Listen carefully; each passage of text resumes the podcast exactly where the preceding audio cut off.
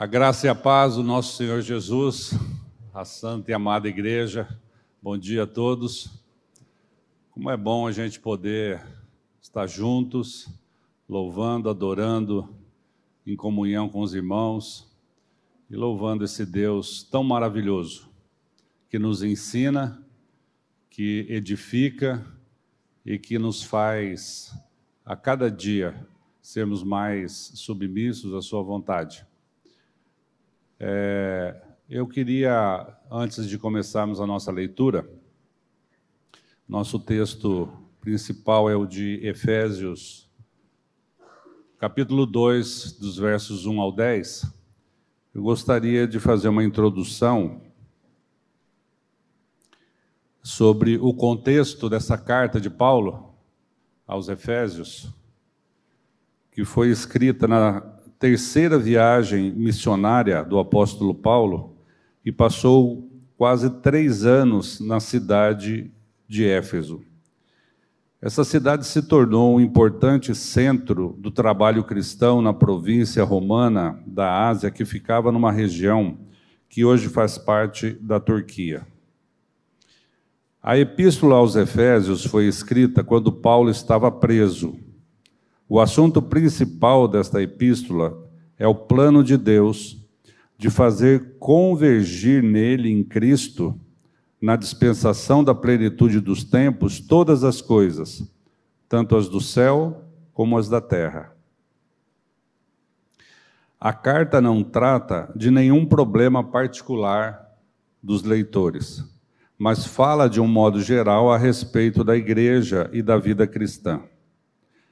Na primeira parte da epístola, o apóstolo fala de como os cristãos são um só povo por causa da morte de Cristo na cruz e de como o Espírito Santo lhes dá o poder de viverem sempre unidos uns com os outros. Na segunda parte, ele fala da nova vida que os seguidores de Cristo têm por estarem unidos com Ele e fala também de como essa vida se manifesta no relacionamento que eles têm uns com os outros. A fim de tornar mais claro o que quer dizer a união do povo de Deus, o apóstolo usa três figuras para a igreja. Primeiro, a de um corpo do qual Cristo é o cabeça, a de um edifício do qual Cristo é a pedra fundamental e a de um casal no qual a igreja é esposa e Cristo é o marido. Santo Espírito, tu que és encarregado por Deus de trazer a nós a revelação da tua palavra, de nos convencer do pecado, da justiça e do juízo, vem trabalhar com a igreja do Senhor para que possamos entender compreender estas mensagens escritas na tua palavra, mas que precisam fazer transformação em cada um de nós e em todos. No nome de Jesus. Amém. Começando então, amados, a nossa leitura aqui do texto de Efésios, que está no boletim, vamos lendo assim. Ele vos deu vida, estando vós mortos nos vossos delitos e pecados, nos quais andastes outrora, segundo o curso deste mundo, segundo o príncipe da potestade do ar, do qual o Espírito que agora atua nos filhos da desobediência, entre os quais também todos nós andamos outrora, segundo as inclinações da nossa carne fazendo a vontade da carne e dos pensamentos. E éramos, por natureza, filhos da ira, como também os demais.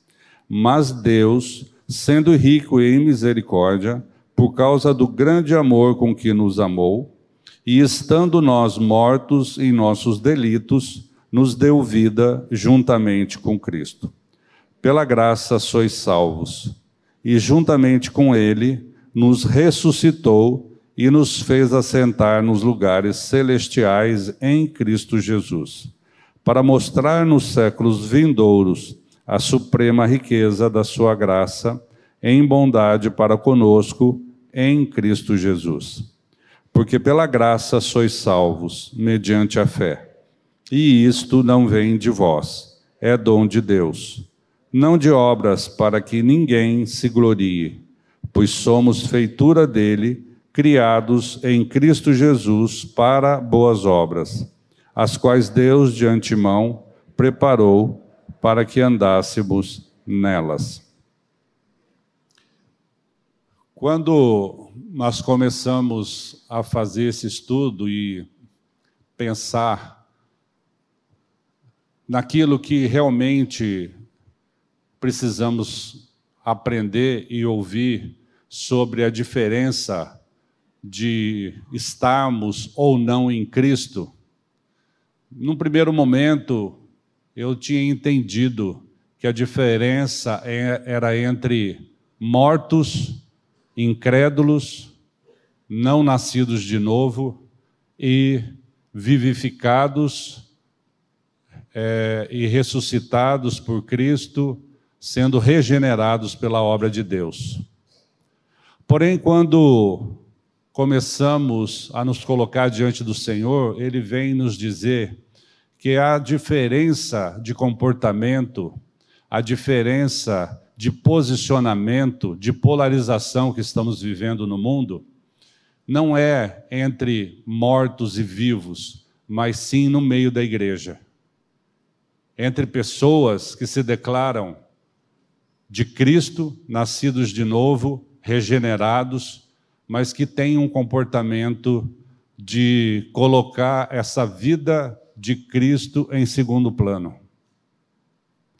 Eu estou pedindo a misericórdia de Deus para poder falar nesse assunto e tocar nesse assunto hoje, que é um assunto que está bastante pesado e tenso entre nós, assim como o pastor Maurício colocou aqui, de irmãos que estão fazendo apologias de ideologias que não edificam e que não refletem a vontade de Deus para o seu povo, para a sua igreja.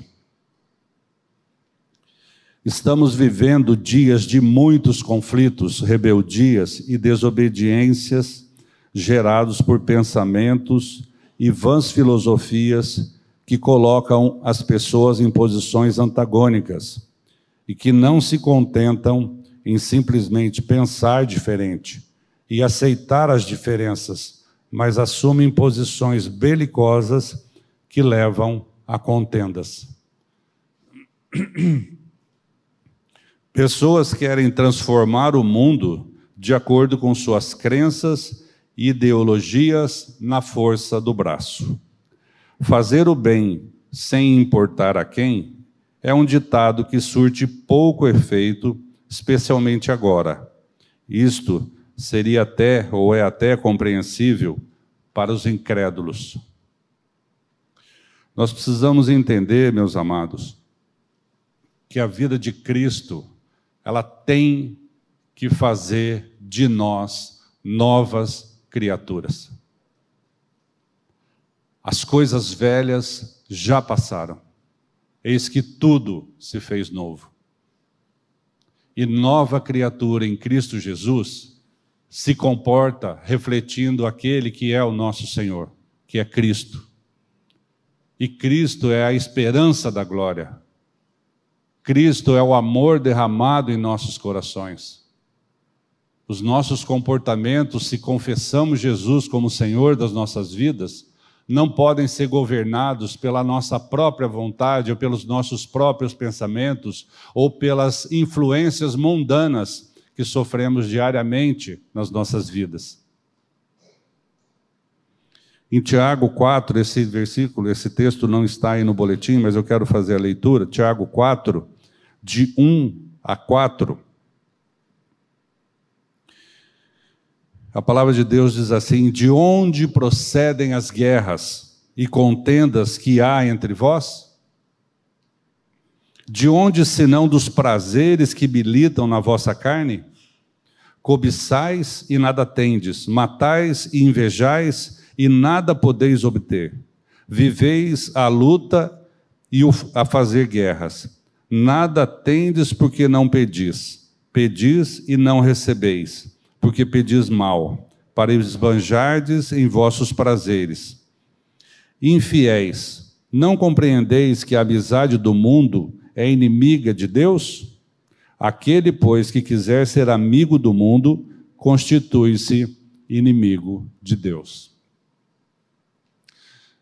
Eu estou falando aqui para a igreja, para pessoas que estão suscetíveis à palavra de Deus e que devem viver de acordo com a palavra de Deus.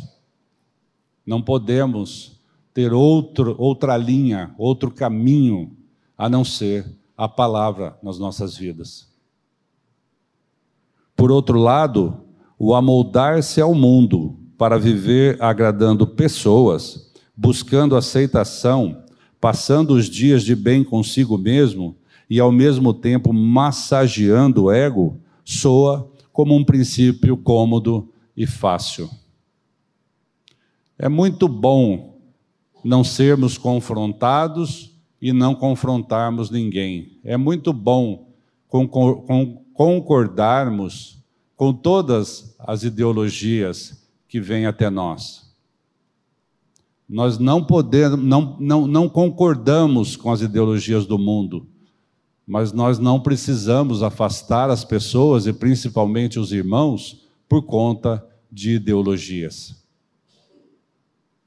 Nós podemos viver no mundo e pensar diferente sobre algumas questões. Não há problema nenhum, desde que essas questões não interfiram na nossa salvação e na nossa santidade e no viver em comunhão uns com os outros, tendo Jesus como Senhor das nossas vidas. Não podemos nos esquecer disso. Não podemos deixar de lado o significado dessa vida nova, do novo nascimento. Em 1 Pedro, capítulo 1, de 14 a 16, diz assim a palavra: Como filhos da obediência, não vos amoldeis, não tome a forma, as paixões que tinhas anteriormente na vossa ignorância. Pelo contrário, segundo é santo aquele que vos chamou, tornai-vos santos também vós mesmos em todo o vosso procedimento, porque está escrito: sede santos, porque eu sou santo. A sua e a minha vida tem refletido esta santidade aqui no mundo? O texto que nós lemos de Efésios, capítulo 2, de 1 a 10, Paulo começa dizendo que vós outrora, outrora eram ignorantes. E depois ele se inclui, mas nós também que outrora éramos, fomos alcançados pela misericórdia de Deus. E essa misericórdia de Deus, esse amor de Deus tem que fazer diferença nas nossas vidas. Ele tem que transformar as nossas vidas de maneira que possamos viver refletindo esse amor de Deus uns entre os outros. Da mesma forma que o batismo nas águas traduz exteriormente aquilo que já aconteceu interiormente em nós, que foi o novo nascimento, essa nova vida, não só o batismo, mas todo o nosso comportamento, toda a nossa vida tem que refletir aquilo que está dentro do nosso coração. A palavra de Deus diz que a boca fala do que está cheio o nosso coração.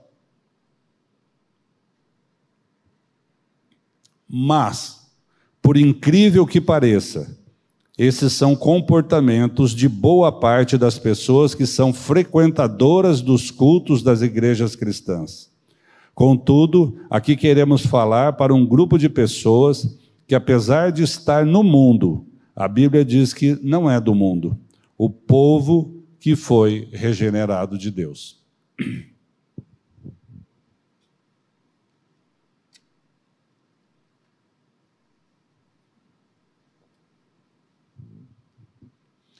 O texto de Efésios, que o, o texto base do nosso boletim, nós lemos no início a fala que, que Paulo está falando de dois grupos de pessoas. A primeira, pessoa sem Cristo, né? Ele fala o que éramos antes, mortos, e o que seremos depois do novo nascimento, vivos. Primeiro ele fala, na verdade ele nos lembra de como éramos antes de sermos nascidos de novo. Sem Cristo, nós éramos mortos espiritualmente dominados pelo pecado, dominados por Satanás e pelo poder da carne, sendo filhos da ira. Só coisa boa. Só, né? Sem Cristo, nada, nada, nada nós podemos fazer por nossa própria vontade, por nosso próprio, por nossa própria força. Mas com Cristo, o que, aconteceu com as nossas vidas? Eu quero relembrar a igreja daquilo que foi, que, que, que aconteceu com a transformação acerca das nossas vidas, acerca do, da nossa salvação e da nossa santidade. Então, em Cristo, nós fomos vivificados. Essa é a parte mais legal. De mortos para vivos. Ganhamos a vida de Cristo. Nós fomos salvos, ressuscitados, e hoje nós estamos, pelo poder da palavra, assentados com Cristo à destra de Deus. E aí, por fim, ele diz que a nossa vida tem que ser frutífera, porque nós devemos andar em boas obras, naquelas que Deus, de antemão, já tinha preparado para que andássemos nelas. Estas boas obras que Deus preparou para que andássemos nelas, nós estamos andando nelas? Nas boas obras que Deus preparou? E como nascidos de novo, mesmo estando no mundo, sabemos que não pertencemos a Ele, pois temos uma vida temporal, mas confessamos ser Cristo a nossa vida. O grande desafio é administrar estas duas vertentes que batalham diariamente em nossas mentes, contaminam os nossos corações e refletem nosso comportamento, sendo Cristo nosso Senhor em tudo. Sabemos que existe uma batalha, sabemos que nós temos lutas diariamente. Sabemos que somos é, suscetíveis de receber aquilo que é do mundo. Todo, todo tempo nós recebemos as influências do mundo. Mas o vivo não vive como morto. O vivo está olhando para Jesus, está tendo o senhorio de Jesus. E esse amor de Deus que vem transformar os nossos corações, ele deve na mesma hora em que nós temos qualquer vacilo, qualquer impacto com essas coisas do mundo, as propostas do mundo, sendo talvez contaminados pelas coisas do mundo, esse amor de Deus deve superar todas essas falas, todas essas ideologias que não edificam, que nos afastam, que polarizam, que trazem conflitos no meio da igreja. Também queremos que o mundo seja transformado. Nós queremos que o mundo seja transformado. Mas não porque um é de A, um é de B, um é de um lado, está de outro. Nós queremos que sejam transformados pelo poder de Deus para a salvação do homem. Transformados de mortos em vivos. E não de vivos de um lado e vivos de outro lado. Nós somos um em Cristo Jesus. Não podemos ter essa divisão no meio da igreja. Não há espaço para isso. Porém, sabemos que não conseguimos pela força do braço. A nossa certeza é que somente o Evangelho de Jesus Cristo tem esse poder, mesmo que em todo o tempo estejamos tentados a ser o sujeito desta ação. Abrindo um parêntese aqui sobre tentação, o próprio Jesus foi várias vezes tentado a agradar pessoas, inclusive quando foi procurado por Nicodemos, um dos principais dos judeus. Receber elogios, né? Dizer assim, você é o cara, a gente ouve toda hora. Você é o cara, você faz a diferença no mundo, a sua vida, o seu comportamento, as suas escolhas. Mas de onde vem isso? Se nós não colocamos isso aos pés de Jesus e, e trazemos para nós essa glória, está tudo errado. Essa glória não é nossa. E o próprio Jesus, ele diz aqui em João 3,2: Esta noite, é, este de noite, for ter com Jesus e lhe disse: Rabi, sabemos que és mestre vindo da parte de Deus, porque ninguém pode fazer estes sinais que tu fazes se Deus não estiver com ele. Porém, o Filho de Deus, sendo conhecedor do coração enganoso do homem e percebendo a intenção de Nicodemos, assim lhe falou. A isto respondeu Jesus: Em verdade, em verdade te digo que se alguém não nascer de novo, não pode ver o reino de Deus. Nicodemos veio com uma conversinha, né? Tipo assim, olha, eu acho que o cara, você é o filho de Deus, porque ó, esses sinais que você está fazendo aí, essas, esses milagres, essas pregações, essas falas, não é de você, vem de Deus. Então você é o cara. E Jesus não aceitou esse tipo de abordagem. O que, que ele falou? Se você não nascer de novo, meu filho, você não vai ver o reino de Deus. Jesus não estava preocupado com a fala de Nicodemos, mas estava preocupado com a sua salvação. E é exatamente essa que deve ser a nossa preocupação. Aquele que é nascido de Deus se preocupa em fazer com que essa experiência que ele teve seja também uma experiência do seu irmão. O que é o Evangelho? É um mendigo ensinando o outro onde encontrou o pão. Esse é o nosso Evangelho. Então eu não posso esquecer jamais de qual é o motivo que nós estamos aqui, que eu estou aqui. Se não pregar o Evangelho, se não levar as pessoas ao conhecimento dessa verdade que um dia me alcançou, pela graça de Deus. Jesus não deu guarida para as palavras sedutoras de Nicodemos, que visavam exaltá-lo como homem. Mas ele sabia do que Nicodemos precisava e não teve dúvidas. Sua resposta foi amorosa e incisiva: Você precisa nascer de novo. A exemplo de Jesus, Deus quer usar todos os seus filhos para serem agentes de transformação do mundo para viverem pacífica e amorosamente a vida de Cristo, apesar das diferenças.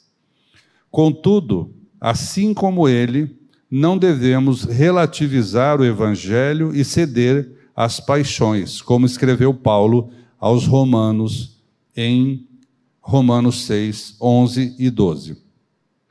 Assim também vós considerai-vos mortos para o pecado mas vivos para Deus, em Cristo Jesus. Não reine, portanto, o pecado em vosso corpo mortal, de maneira que obedeçais às paixões, às suas paixões. E também em Gálatas 5:24, Paulo escreve: "E os que são de Cristo Jesus crucificaram a carne com as suas paixões e concupiscências." Gente, não há dúvidas sobre aquilo que nós devemos aprender e que Deus quer nos ensinar. Como nós vivemos viver aqui neste mundo? Crucificando as nossas paixões, crucificando a carne e vivendo para Deus. Os conflitos e as contendas acontecem, as diferenças existem. E Jesus Cristo veio para salvar o homem, que é quem promove os conflitos e as contendas. Então, quando egoisticamente negociamos e trocamos pessoas por coisas, ou por ideologias mentirosas, estamos sendo rebeldes e pecando contra Deus, deixando e cavando cisternas rotas, ou seja, rejeitando o manancial de águas vivas e adotando as mentiras de Satanás, cavando cisternas rotas. Esse texto está lá em Jeremias 2, 13. Deus, lá no Antigo Testamento, no profeta Jeremias, já tinha levantado essa questão. Né? Dois males fez o meu povo. Primeiro, me abandonaram. E segundo, cavaram para si cisternas rotas, cisternas que não seguram água. Dois males a mim me deixaram. Então, hoje não é diferente. Quando nós deixamos Deus, quando nós afastamos de Deus, nós não vivemos sem nada. Naturalmente, pela natureza terrena do homem, nós começamos a, a eleger ídolos, começamos a praticar idolatrias. O que, que Deus quis dizer quando diz: Meu povo me deixou e cavou cisterna, meu povo se afastou de mim como uma, uma brasa dentro do no meio da fogueira, aquela brasa que é afastada do fogo, ela começa a se esfriar, ela perde o calor. Assim também é aquele que se afasta de Deus. Mesmo sendo nascido de novo, vivendo no mundo, nós podemos muitas vezes começar a olhar para ídolos, colocar ídolos em nossa vida, que vai tranquilamente fazer com que o nosso comportamento não seja o comportamento daquele que crucificou a sua carne, mas que aquele que começa a trazer de novo a sua lembrança, as suas concupiscências, as suas ideologias, achando que a sua fala e o seu posicionamento mundano é mais importante do que estar vivo diante de Deus e dependendo da sua graça. pastor Maurício já falou aqui sobre isso que aconteceu essa semana, e eu fiquei pensando o seguinte: na minha casa, eu tenho três filhos. É, todos nós, graças ao Pai, confessamos ser Cristo a nossa vida. Os meus três filhos torcem por times diferentes e diferente de mim. Então, quando nós vamos falar de futebol, eu sou santista, graças a Deus, que a palavra diz ser de santos, porque eu sou santo, então eu sou santista. Mas eu tenho um filho que é santista, o outro é São Paulino e o outro é corintiano. Misericórdia. Né, tem que pregar para ele. Mas, graças ao que nos une, que é a vida de Cristo, isso não se torna nenhum tipo de problema para nós. Graças ao fato deles serem meus filhos, isso não se torna nenhum problema para nós. E eu fiquei pensando que a gente vivendo como igreja entre irmãos, uma família unida pelo amor de Deus, muitas vezes podemos entrar em conflito por causa de um time de futebol, por causa de um partido político, por causa de um pensamento diferente, principalmente agora na criação de filhos, está havendo muitos problemas, de um de um jeito, outro pensa de outro jeito. Mas, gente, nós temos um, uma palavra, nós temos uma Bíblia, nós temos um caminho a seguir que não deixa dúvidas. Quando eu tenho qualquer dúvida acerca de como eu viver, vou viver neste mundo, se o que eu vou fazer é certo ou errado, eu tenho um conjunto de leis que me dizem o que é, o que é certo e errado para viver aqui neste mundo. Mas quando eu vou falar da minha vida aqui neste mundo, vivendo espiritualmente, de acordo com essas boas obras que Deus preparou para que eu andasse nelas aqui neste mundo, não é para viver nessas obras, nesse caminho lá na eternidade, não, é para viver aqui, porque Jesus disse: Eu sou o caminho. Viver o caminho é viver aqui neste mundo de acordo com aquilo que está revelado na palavra de Deus. E na palavra de Deus eu tenho todas as respostas que eu preciso para as minhas dúvidas todas. Eu não, eu não, eu não preciso ficar pensando e fazendo conjectura e, e achando que tem uma lógica e aquilo que não tem lógica é por fé. Muitas coisas você fala, não, mas eu não consigo entender Deus, eu não consigo entender o que está escrito. Peça a revelação do Espírito Santo. E aquilo que não está revelado, meus irmãos, é porque não é para a gente saber. Ponto. É para crer. Então, quando a gente vê esses conflitos, isso entristece o nosso coração. Porque parece que nós estamos abandonando Deus Parece que nós estamos deixando o caminho e as boas obras que Deus preparou para que andássemos nelas estão ficando longe. Estamos andando por atalhos, estamos andando, estamos andando por trilhas que nós mesmos construímos, achando que vai dar certo, mas sabemos que não, que não vai dar certo. Por quê? Porque nós somos pecadores e indignos. Nós somos carecedores da graça de Deus.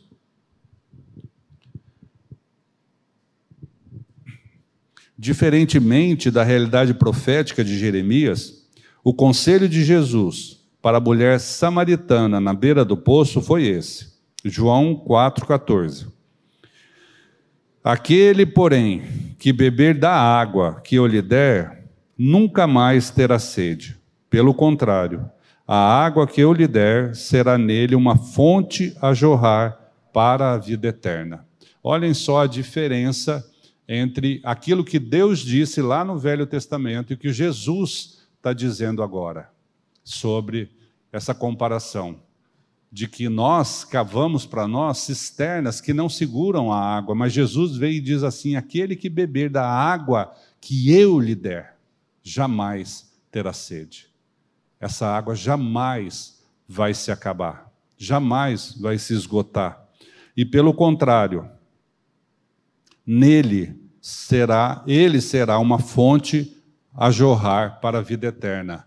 Além da água de Cristo, me dessedentar, tirar a minha sede, faz de mim uma fonte a jorrar desta água.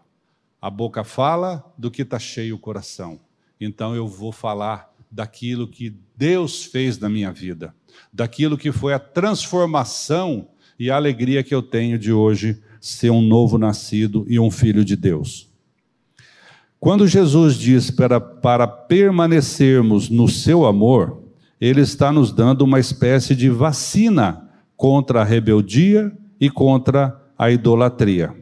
João 15, 3 e 4 diz assim: Vós já estáis limpos pela palavra que vos tenho falado. Permanecei em mim, e eu permanecerei em vós. Como não pode o ramo produzir fruto de si mesmo, se não permanecer na videira, assim nem vós o podeis dar, se não permanecerdes em mim. Nós só podemos frutificar se nós permanecermos em Cristo. Ele é a videira verdadeira e nós somos os ramos. Esse fruto vem de Cristo. Um texto que não está aí no boletim, está em Mateus 11, 28 a 30. Jesus diz assim: Isso é que Jesus está nos exortando a como fazer isso, né? Se eu tenho qualquer dificuldade, se eu tenho qualquer é, barreira que me impede de chegar a Cristo, ele diz assim: Vinde a mim, todos os que estáis cansados e sobrecarregados, e eu vos aliviarei. Tomai sobre vós o meu jugo e aprendei de mim, porque sou manso e humilde de coração, e achareis descanso para a vossa alma, porque o meu jugo é suave e o meu fardo é leve. Quando Jesus diz: Aprendei de mim, que sou manso, manso e humilde de coração, isso fala ao seu coração? Se nós aprendemos de Jesus, se nós somos submissos a Jesus, o nosso comportamento tem que ser como o de Jesus, manso e humilde de coração. A Bíblia nos ensina que a palavra branda desvia o furor. Quando nós estamos numa situação de conflito, de antagonismo, de pensamentos diferentes, nós precisamos entender que é a nossa mansidão que vai fazer a diferença, e não o grito, e não a, o confronto, e não a ofensa. Até a discussão, gente, nós precisamos aprender com Jesus como que nós damos a nossa resposta. E por muitas vezes nós devemos nos calar, não devemos responder. Muitas vezes nós devemos aprender a aplacar a ira do nosso irmão de uma forma diferente. Mas às vezes nós queremos ganhar a discussão, e o mundo fala que a discussão é ganha por quem? Por quem fala mais alto, por quem grita mais? por quem dá a última palavra, por quem sai e bate a porta, esse ganhou a discussão? Misericórdia. Misericórdia. Nós não estamos aqui para competir. Nós não devemos competir uns com os outros, principalmente irmãos regenerados, nascidos de novo. Não é esse o intuito do povo de Deus aqui neste mundo. Não foi para isso que Deus nos elegeu em Cristo Jesus para ficarmos aqui depois que nós nascemos de novo. Não. Nós temos que ficar aqui para testemunhar do amor de Deus, e Cristo está dizendo para a gente se comportar aqui igual a Ele, sendo manso e humilde, e não sendo belicoso, e não sendo pessoas que provocam as discussões. nós devemos sim dizer ao mundo quem nós somos, no que nós cremos, o que nós pensamos, mas do que a palavra nos orienta, não naquilo que eu quero, movido pelo pelo minha vida terrena, movido pela vida na carne, pela concupiscência, pelo pecado. Não, não. O que me move, o que deve me mover e mover aos irmãos? A vida de Cristo, a graça de Deus, a misericórdia uns para com os outros. Devemos ter palavra branda, devemos ser manso, devemos falar baixo. E eu estou falando alto aqui, né? Devemos falar baixo. Como que nós vamos apresentar esse Jesus ao mundo se nós somos os primeiros a trazer um mau testemunho, né? Logo, todos que nascem de novo pela fé e na obra de Cristo Jesus não carecem de amoldar-se ao mundo para viverem agradando homens, buscando sua aceitação, mas devem permanecer no amor de Cristo, visto que, a exemplo de Paulo, podem agora confessar que morreram para a lei, a fim de viverem para Deus. João 15, 9. Disse Jesus: Como o Pai me amou, também eu vos amei. Permanecei no meu amor. O tempero da nossa vida, a liga, aquilo que faz a coisa funcionar e transforma, é o amor de Deus. Esse é o parâmetro. Né? Mal comparando o exemplo que eu dei.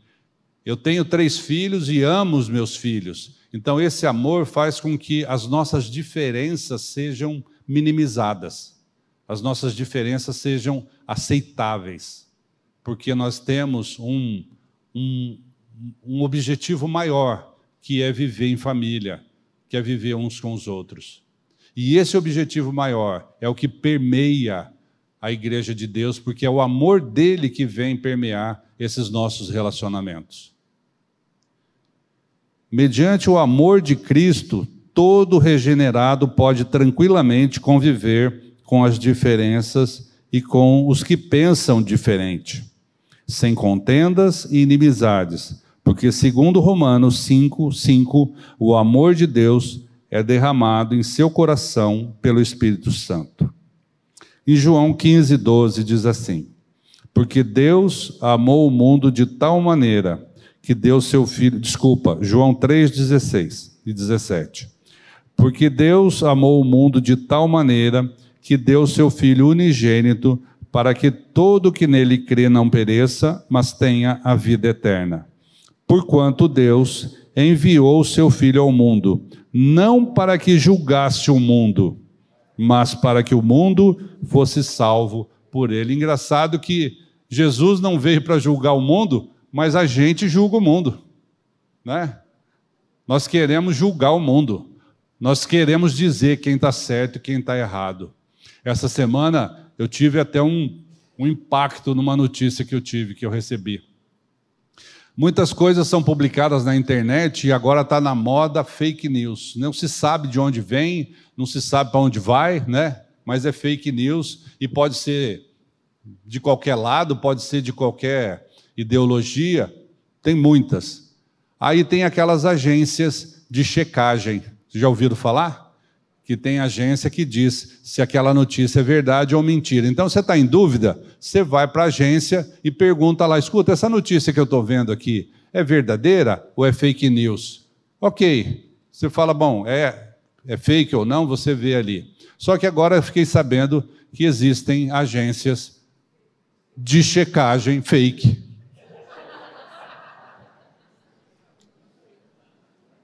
E aí? E agora? Gente, esse mundo jaz no maligno. É tudo mentira. E se eu quero a verdade, então, para onde eu vou? Gente, só existe a palavra. A palavra é a nossa única verdade. A palavra é a nossa, o nosso único caminho. Então, se eu não posso confiar no homem, e eu não devo confiar no homem, porque a palavra me diz que somente Ele, o nosso Senhor, é digno. Então, quando Ele diz, Eu sou o caminho, eu sou a verdade, olha só, que norte que nós temos, gente. Eu posso me apegar a isso, porque a palavra de Deus e falar: não, daqui eu não saio. Eu vou ficar com a verdade de Deus, eu vou ficar com Jesus. Eu vou viver aquilo que Ele manda eu viver, da forma que Ele manda eu viver, do jeito que Ele quer que eu viva, falando o que Ele quer que eu fale, pregando do jeito que Ele quer que eu pregue, porque o resto é mentira. A palavra de Deus diz que o mundo jaz no maligno. Jesus disse lá em João 8,44: Vós sois mentirosos porque tendes por pai o pai da mentira que é Satanás. Misericórdia. Mentira não dá.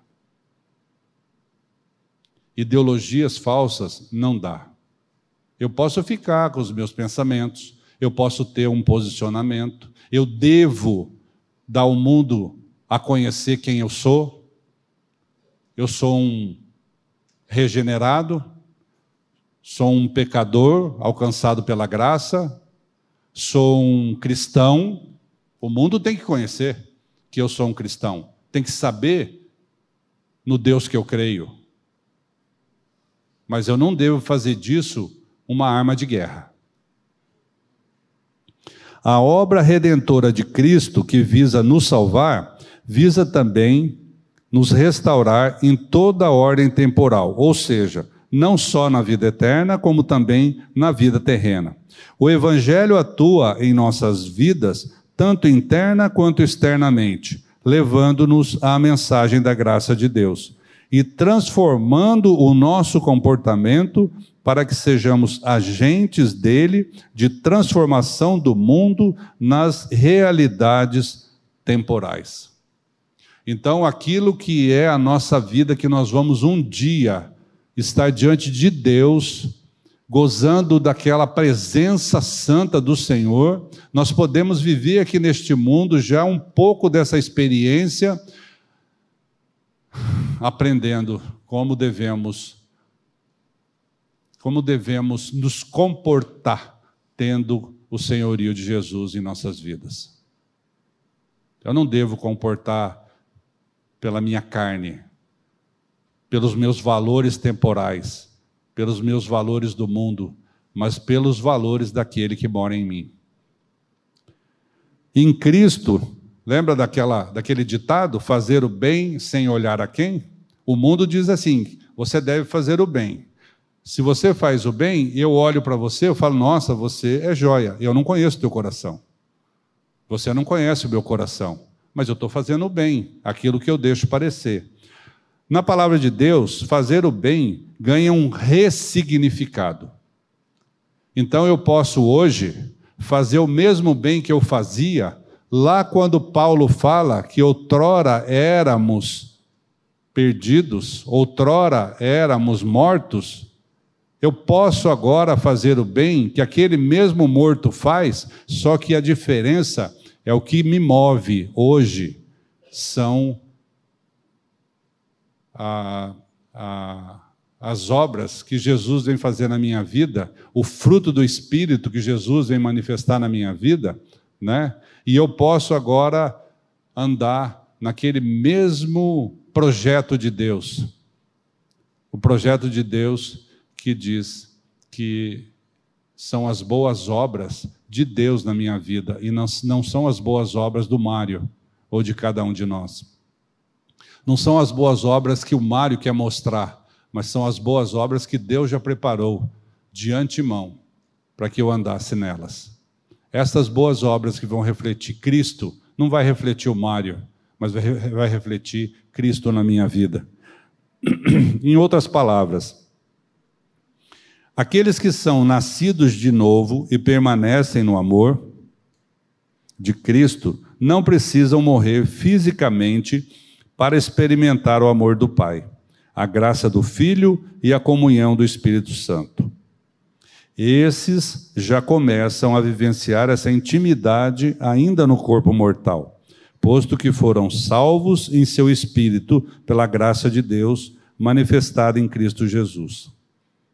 Outros, sim, nessa condição de novas criaturas e assentados dos lugares celestiais em Cristo Jesus, no, no está no verso 6 do capítulo 2 de Efésios, podemos mostrar ao mundo a suprema riqueza da sua graça, pois somos feitura dele, criados em Cristo Jesus para boas obras, as quais Deus de antemão preparou para que andássemos nelas. Essas duas ordens, temporal e eterna, são distintas, mas ao mesmo tempo unidas pelo, pelos próprios desígnios de Deus em Cristo. E isso faz de mim e de você novas criaturas. Nós podemos ter vida terrena, temporal, e vida espiritual ao mesmo tempo? Sim, claro. Nós vivemos no mundo, a Bíblia diz que nós não somos do mundo, mas nós vivemos no mundo. Então nós vivemos aqui, tanto fisicamente quanto espiritualmente, e nós precisamos dessa reconciliação de comportamento, tanto terreno quanto espiritual. Como nós vivemos assim? Como nós podemos viver assim? Sendo novas criaturas. Todos os pecados imperfeições, diferenças e defeitos. Eu coloquei essas palavras aqui, tudo isso, gente, tem um nome só. Tudo isso é pecado. Só que o mundo fala assim: não, mas olha, é, isso que você fez, você roubou, mas isso é uma imperfeição. Você tem um diagnóstico. Você não é culpado, você é cleptomaníaco. Então você não é ladrão, você é cleptomaníaco. Né? Então o mundo começa a chamar pecado de imperfeições, diferenças e defeitos, né? Mas isso tudo me afastam, às vezes me afastam de Deus, e isso me entristece muito, assim como devem também entristecer você. Mas eu mesmo não consigo melhorar a minha vida e tornar-me perfeito por minha própria força de vontade. Mas Deus, sendo rico em misericórdia, por causa do seu grande amor com que nos amou, manifesta esse amor por meio de Cristo em minha vida, assim como na sua. Então, o primeiro passo para viver e conviver harmoniosamente com os meus e os seus defeitos, problemas e diferenças, é me apropriar do amor de Deus que me aceita e me perdoa em Cristo. Colossenses 3, 13 e 14.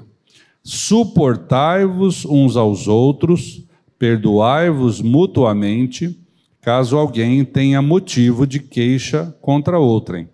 Assim como o Senhor vos perdoou, assim também perdoai vós.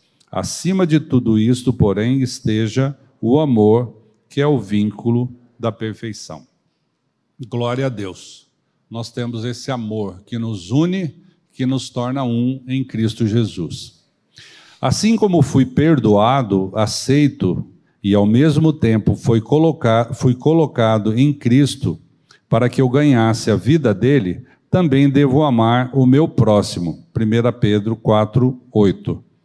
Acima de tudo, porém, tende amor intenso uns para com os outros, porque o amor cobre multidão de pecados. O amor, ele faz com que nós possamos conviver de maneira que possamos pensar diferente, agir diferente, mas unidos numa pessoa, que é a pessoa de Cristo Jesus. E eu quero convidar você que tem dificuldade para viver dessa forma no meio da igreja, para rever a sua experiência, para você buscar no Senhor aquilo que muitas vezes está faltando espiritualmente na sua vida. E às vezes nós precisamos entender que o evangelho ele é prático. O evangelho não é ah, aquilo que eu não entendo ou, ou que Deus falou, mas que não está sendo motivo de alegria na minha vida. Não, o evangelho é prático. E se você ainda não teve essa experiência, se você não tem certeza da sua salvação, do seu novo nascimento, a palavra de Deus diz que se com a nossa boca confessarmos Jesus como Senhor, está lá em Romanos 10, verso 9 e 10, se com a tua boca confessares Jesus como Senhor e em teu coração creres que Deus o ressuscitou dentre os mortos, será salvo. Então, se você precisa de uma coisa prática na sua vida, a coisa prática, a mais prática que Deus deixou para nós foi a confissão.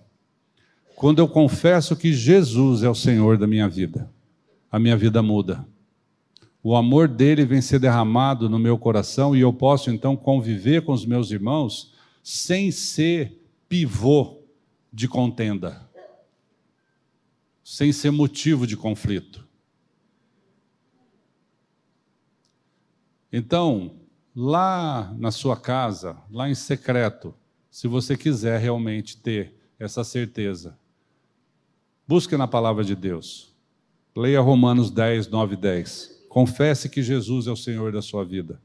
E você vai ter uma experiência maravilhosa. Finalmente, não temos desculpas. Se somos feitura dele, regenerados, criados em Cristo Jesus para as boas obras, as quais Deus de antemão preparou para que andássemos nelas, não seremos causadores de contendas e conflitos por causa de vãs filosofias e ideologias mundanas, mas, permanecendo no seu amor, seremos instrumentos de transformação do mundo pelo poder do Evangelho. É o Evangelho que muda, que transforma, que faz de nós novas criaturas. Amém?